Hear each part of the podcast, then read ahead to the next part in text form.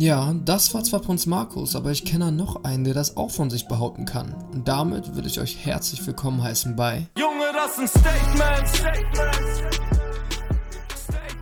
Junge, das sind Statements. Mein Name ist Tim und ich darf euch ein Thema vorstellen, das ich mir etwas genauer angeschaut habe. Ich bin eines Morgens aufgewacht, hab das Radio angemacht, wie es sich gehört, und das erste, was ich im Deutschlandfunk hörte, war das.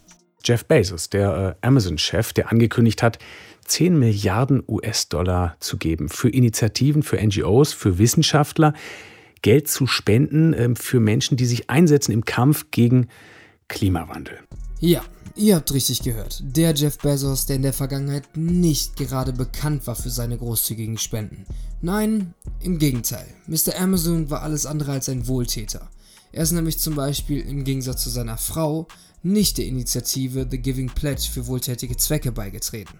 Denn das würde schließlich bedeuten, dass er die Hälfte seines Vermögens spenden müsste. Und das sind immerhin stolze 90 Milliarden Dollar. Ja, genau. Der Mann hat mittlerweile ein Vermögen von 180 Milliarden Dollar und ist damit offiziell der reichste Mann der Welt.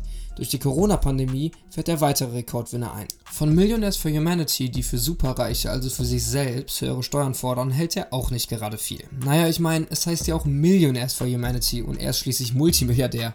Aber anscheinend hat sich da was geändert. Er hat die Organisation Bezos Earth Foundation gegründet und sagt dem Klimawandel den Krieg an. Ich finde, das ist ein Applaus wert, oder? Nein, nicht unbedingt. Gespendet werden nun 791 Millionen Dollar. Insgesamt sollen es 10 Milliarden werden. Hört sich erstmal nach viel an, für Jeff Bezos ist es das nicht wirklich. Alleine im laufenden Jahr 2020 hat er als Privatperson durch den Verkauf von Amazon-Anteilen rund 10,2 Milliarden Dollar plus gemacht. Natürlich ist jeder Cent gut, der in den Kampf gegen den Klimawandel fließt, aber nur dann, wenn dieser Cent eben nicht durch Geschäfte, die den Klimawandel antreiben, erwirtschaftet wurde. Amazon produziert durch die Auslieferung von Milliarden von Produkten jährlich gewaltige Mengen CO2. Außerdem entsteht massenweise Müll durch Verpackung.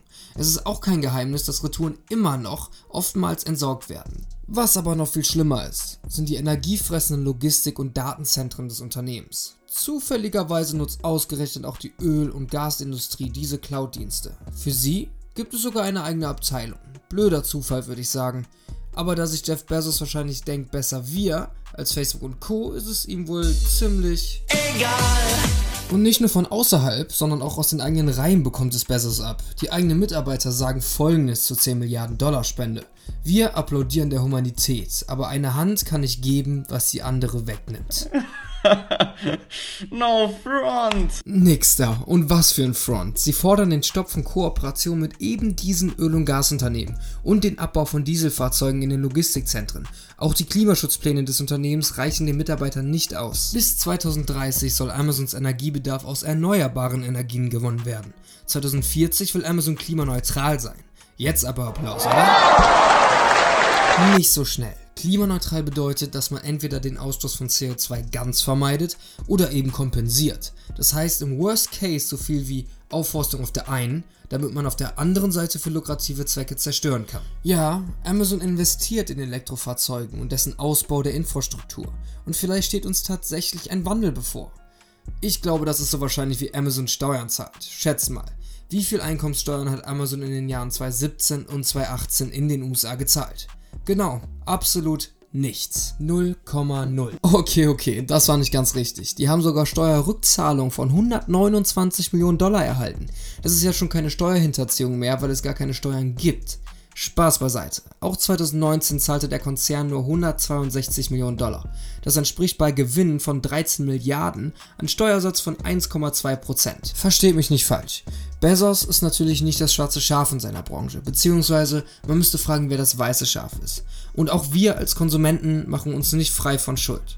Ihr wisst, auf was ich hinaus will. Amazon ist längst kein Online-Buchhandel mehr, Google keine einfache Suchmaschine und Facebook nicht nur ein soziales Netzwerk. Die großen Tech-Unternehmen bilden ein Monopol, das kaum zu durchblicken ist. Selbst die Politik scheint mit Versuchen der Regulierung und Sanktionen oft machtlos. Die Zeit wird zeigen, wie ein Bill, ein Mark oder eben auch ein Jeff unsere Zukunft gestalten. Aber viel wichtiger, wie wir vielleicht die Zukunft eines Bills, Marks und Jeffs gestalten können. In dem Sinne verabschiede ich mich. Vielen lieben Dank fürs Zuhören. Mein Name ist Tim, ihr hört Campus FM und das war. Junge, das sind Statements. Statements. Statements. Statements.